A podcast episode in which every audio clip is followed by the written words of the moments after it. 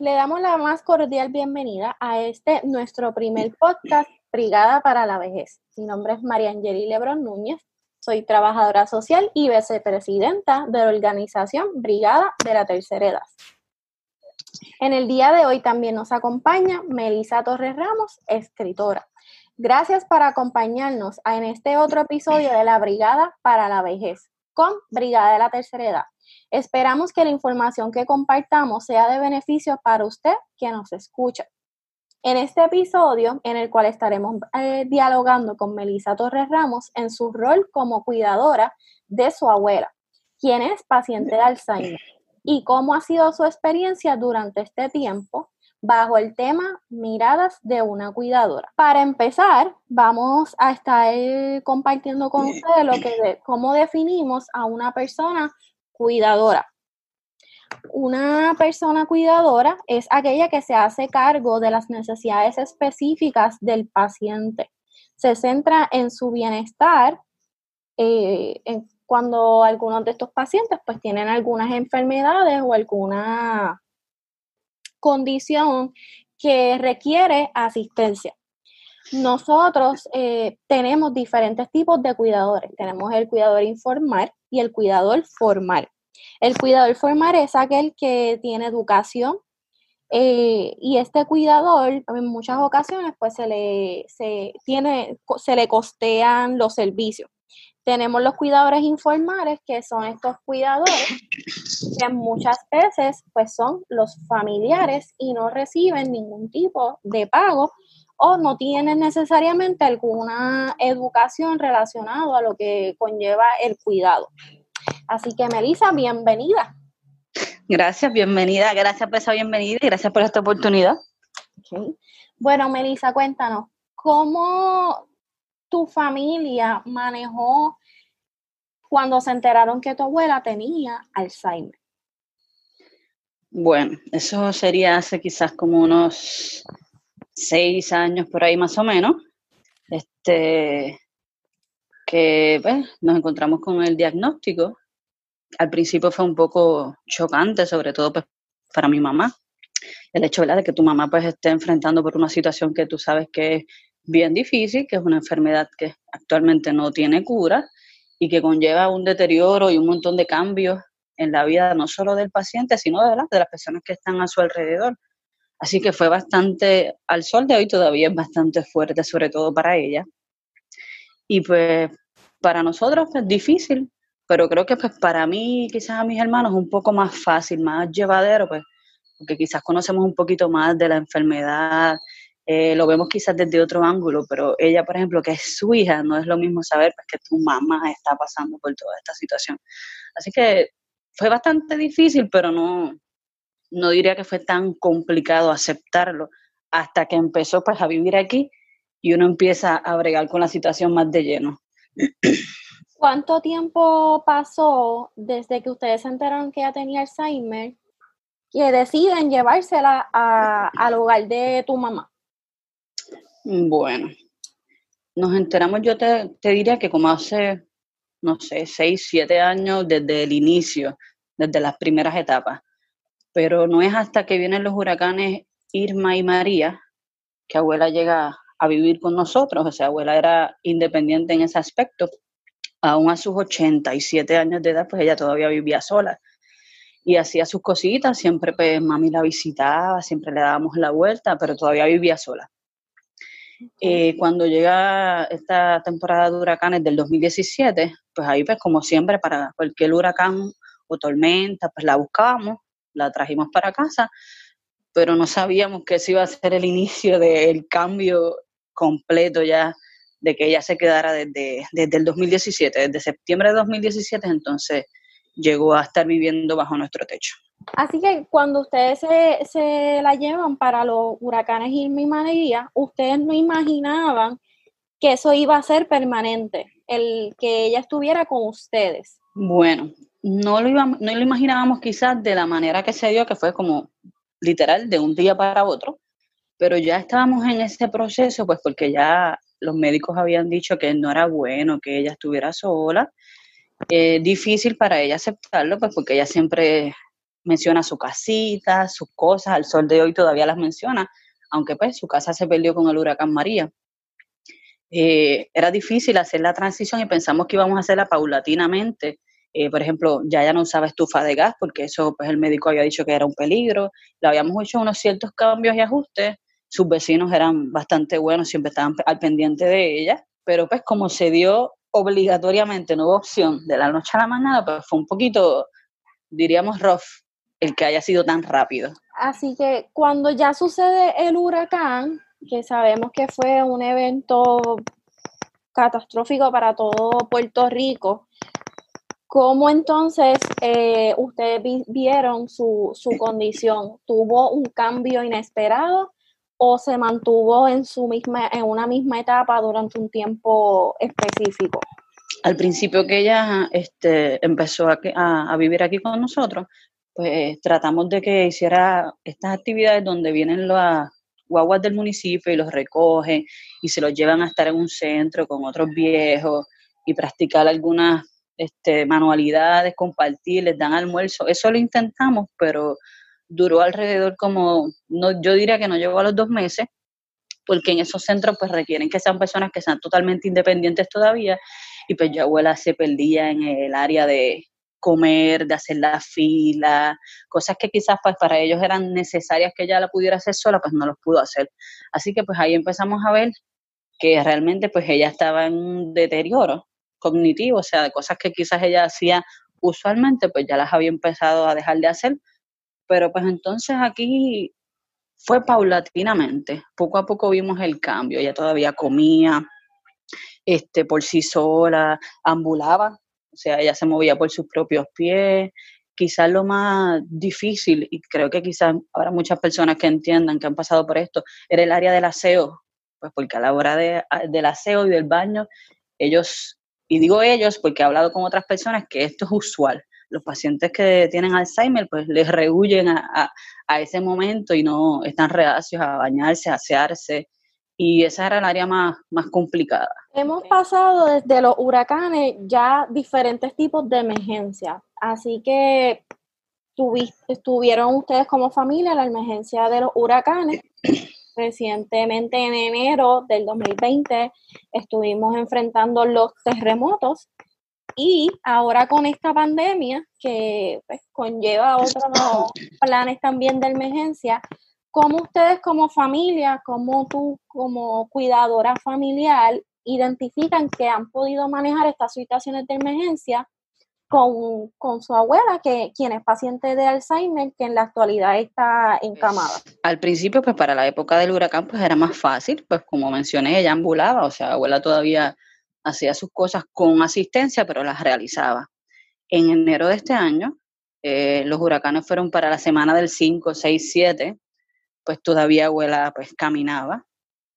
Así que pues fue, un poquito difícil pues porque eso fue un evento que nos asustó a todos, pero gracias a Dios nosotros vivimos en el área este y aquí aunque se sintió pues nos fue como en el área suroeste del país. Así que eso lo pudimos manejar bastante bien. Pero una semana siguiente, el 13 de enero, abuela sufre una caída, se fractura la cadera. El día, a los dos o tres días la operaron de la cadera y desde ese día, pues abuela, a pesar de que físicamente pudiera caminar porque la operación fue un éxito, al sol de hoy, casi tres meses después, abuela, ¿verdad? Sigue en cama.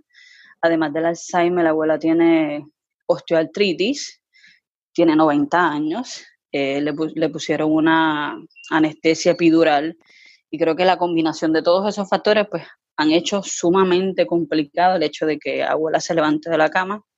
Creo que eso no pasará ya. O sea, ella tuvo al principio terapia física, pero no respondía bien.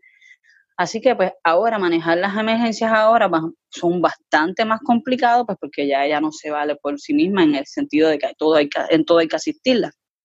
Está en una cama. Así que pues ahora las emergencias están un poquito más complicadas en ese aspecto.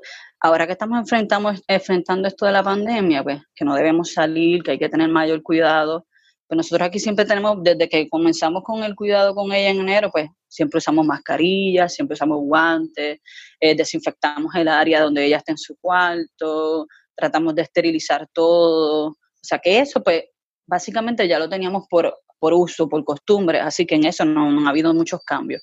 El, quizás el cambio más significativo ahora es que la única que salgo de la casa hacer las compras de ya sea de sus alimentos o de sus artículos de necesidad como los pañales, las toallitas húmedas, etcétera, pues soy yo para evitar pues, que tanto ella, obviamente ya no puede salir, pero mi mamá o cualquier otra de las personas que están aquí en el hogar pues tengan que salir. Así que esa básicamente es la manera en que lo hemos tratado. Yo me encargo de salir y pues ahora se ha disminuido un poco la ayuda. A raíz también de esto, pues usualmente de vez en cuando venían mis dos hermanos a ayudarme. Ahora básicamente estoy yo el 85% del tiempo pues asistiendo a abuelas, mami me ayuda. Así que eso es otra, otra cara de, de la moneda también que nos ha afectado en ese aspecto la, la pandemia. Claro, eh, queremos verla comentarle, Melissa reside justo al lado de, su mamá, por lo cual es la persona más cercana que les puede brindar esta asistencia eh, en esta situación tan complicada. Que en estos momentos podemos identificar que estamos, eh, está pasando por un momento en el cual es más complicado el recibir la ayuda, porque como estamos limitando la entrada y salida de personas al hogar, que no sabemos durante el día que otras personas estuvieron haciendo, pues para evitar estos contagios y más cuando tenemos nuestros viejos que tienen condiciones que, comprometen su sistema, pues se, le ha complicado la situación, que estoy segura que muchas de las familias actualmente en Puerto Rico deben estar pasando por, por esta misma situación. Ahora bien, te pregunto, ¿cómo identificas, ya que eres la persona más cercana, eh, la primera respuesta en caso de, cualquier otra situación con, tu abuela o con tus papás, ¿cómo equilibras, cómo, cómo manejas tus demás roles, tus demás actividades del diario? ¿Cómo puedes hacer un balance entre tus estudios, en el cuidado de, tus hijos, eh, tus demás actividades, tu tiempo libre? ¿Cómo has podido hacer un balance en eso? Bueno, esa pregunta casi es capciosa en estos tiempos, pero eh, la realidad es que me he visto obligada a tratar de tener momentos de, de escape, o sea, porque si no, pues es bastante complicado. Antes de esto era complicado, pero al tener pues asistencia, aunque fuera de manera parcial, pues me ayudaba un poco. Ahora, al no tener casi ninguna asistencia, al estar en la casa, también los niños, este, mi esposo en estos momentos está en la casa, está desempleado. Este, los estudios de los niños son a través de, pues, las distintas plataformas digitales. Eh, yo estoy ahora mismo también estudiando en la universidad y también pues a través de plataformas digitales. O sea, es bastante difícil tiempo libre, eh, casi no existe, pero uno tiene que hacerlo, porque si no, pues la realidad es que te cargas en sobremanera y después pues tienes momentos de, ansiedad y de mal humor, estrés, pues que te afectan y, y, la realidad es que te afectan a ti y paulatinamente van a afectar a los que están a tu alrededor. Así que yo creo que es crear el balance, crear el tiempo porque nunca el tiempo, el tiempo nunca da. Te pregunto, Melissa, ¿tienes alguna recomendación que quisieras darle a otros cuidadores, otras cuidadoras que ahora mismo también están pasando por ese momento o que recientemente están entrando en esta dinámica de, cuidar a algún familiar?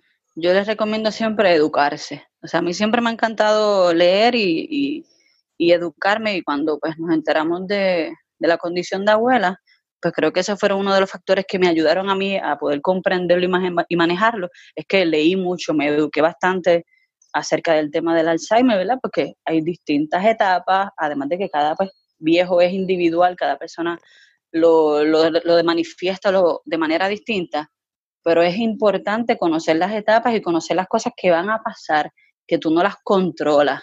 O sea que paulatinamente una que otra de esas cosas van a suceder y tú tienes que estar preparado para poder enfrentarte. Creo que la educación es primordial. Otra de las cosas que yo siempre recomiendo es hablar, hablar, buscar a alguien con quizás con quien puedas desahogarte, si puedes tener algún grupo de apoyo o personas, ¿verdad?, que ya hayan experimentado la situación y que quizás te puedan escuchar y puedan entenderte de mejor manera, pues porque ya lo han vivido. Pero creo que es bien importante buscar grupos de apoyo, redes de apoyo, gente con quien tú puedas hablar porque hay veces que simplemente lo que necesitas es desahogarte, eh, buscar métodos para desahogarte, métodos, por ejemplo, a mí me fascina pues escribir, pero buscar métodos por el cual tú puedas liberar todas esas tensiones para que no se vayan acumulando, pues porque si las dejas acumular te pueden afectar físicamente y también podrían pues, afectar al paciente o a tu familiar, porque pues, quizás estarías en un momento cargado y no le darías la mejor atención o el mejor cuidado. Así que yo creo que esos son las dos principales, los dos principales consejos que yo les daría. E, educarse, buscar redes de apoyo y tratar siempre de crear un sistema dentro de la familia, que no sea una sola persona la que esté a cargo de la situación, porque es drenante eh, en todos los aspectos, emocional, física, económicamente. Así que eso es básicamente mi, mi mayor consejo. Melissa también es parte de la Brigada de la Tercera Edad. Ella es una de nuestras voluntarias, así que también Melissa ha estado dentro del tema de lo que es la tercera edad, dentro de, ha estado participando con nosotros en, diversos impactos. Así que es una persona dedicada también por la población de la, de la tercera edad. Incluso también hemos compartido en nuestras redes algunos de sus escritos, así que también pueden acceder a ellos por medio de Brigada de la Tercera Edad. Así que en el día de hoy estuvimos dialogando sobre lo que es una, un cuidador que son las personas que están a cargo de unas necesidades específicas de, un paciente, de un familiar. Tenemos los cuidadores informales y los formales y en el día de hoy estuvimos dialogando sobre un cuidador informal, que entonces en este caso es eh, Melissa, que es una cuidadora familiar, ya que es eh, una persona que lo está realizando sin ningún tipo de interés.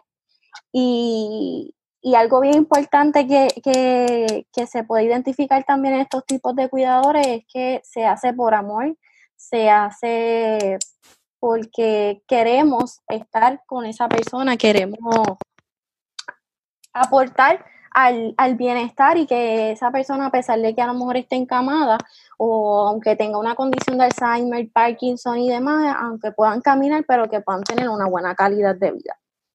Así que parte también de lo que queremos recomendarles a todos los cuidadores eh, hoy en día, que ya son cuidadores de algún tiempo o están recientemente identificando que están entrando en ese rol de ser cuidador, bien importante es que conozcamos cuando ya no podemos más, cuando es que sentimos que ya hay una carga, cuando sentimos lo que llamamos el quemazón, el burnout. Así que esto es bien importante en el rol del cuidador, porque si nosotros no estamos pendientes a cómo nos sentimos en este proceso, eso puede provocar que tengamos algunas situaciones con la persona que estemos ejerciendo el cuidado. Así que queremos el mejor bienestar tanto para ustedes como para su familiar, como para su paciente, que si usted identifica que necesita un break, es momento que usted hable, como Melissa nos compartió, identificar recursos dentro de la misma familia, grupos de apoyo, si usted identifica otras personas, en amistades, que usted sepa que son de confianza y usted puede tomarse y decirle, mira, necesito dialogar, necesito un respiro, eh, esto es una situación que puede drenarle, así que es bien importante que usted mantenga rutina, establezca el tiempo que usted puede estar con esta persona y que puedan haber rotaciones entre los familiares. Puede existir esta, eh, esta dinámica de que usted sea un cuidador familiar durante el día y por la noche llegue un cuidador formal. Eh, y es una manera de apoyar que el cuidado que usted va, va a estar ejerciendo con esa persona. Así que gracias, Melissa, por, por estar aquí con nosotros por gracias, parte de este esfuerzo. Eh, recuerden seguirnos en, nuestra, en nuestras redes sociales. Eh, nuestro objetivo principal en este podcast es poder educar y llegar a muchas personas, ya sea en Puerto Rico, ya sea en otros países, que el material que nosotros estemos dando, dando aquí les sea de beneficio para seguir ayudando a a trabajar con la población de la tercera edad para seguir acompañándolos, para seguir fortaleciéndolos, para continuar solidarándonos con la población. Así que es bien importante que usted nos busque en las redes sociales, nos puede buscar en Facebook, en Instagram, en YouTube y en Twitter como arroba brigada de la 3 edad, tres tercera edad, brigada de la tres era edad y compartan esta información con aquellas personas que puedan beneficiarse. Así que muchas gracias y nos vemos en la próxima intervención de la brigada.